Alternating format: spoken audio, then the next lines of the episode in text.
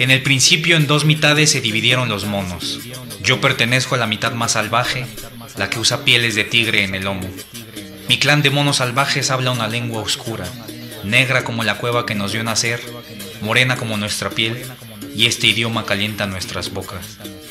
Aún conservamos nuestras colas peludas de cuando le disputamos las alturas a las parvadas.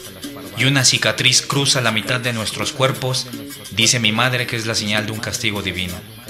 Caminamos erguidos, el pecho henchido, orgullosos de nuestra corpulencia de osos pardos y hacemos la guerra con desenfreno animal. Y cuando cerramos los ojos, soñamos con los cuerpos lisos de las estrellas, con las cosas que nunca podremos conocer. Yo pertenezco a esa parte rupestre, primitiva. Y está la otra mitad del mundo, esos que construyeron una puerta y la puerta siempre está abierta y nadie sabe lo que hay detrás.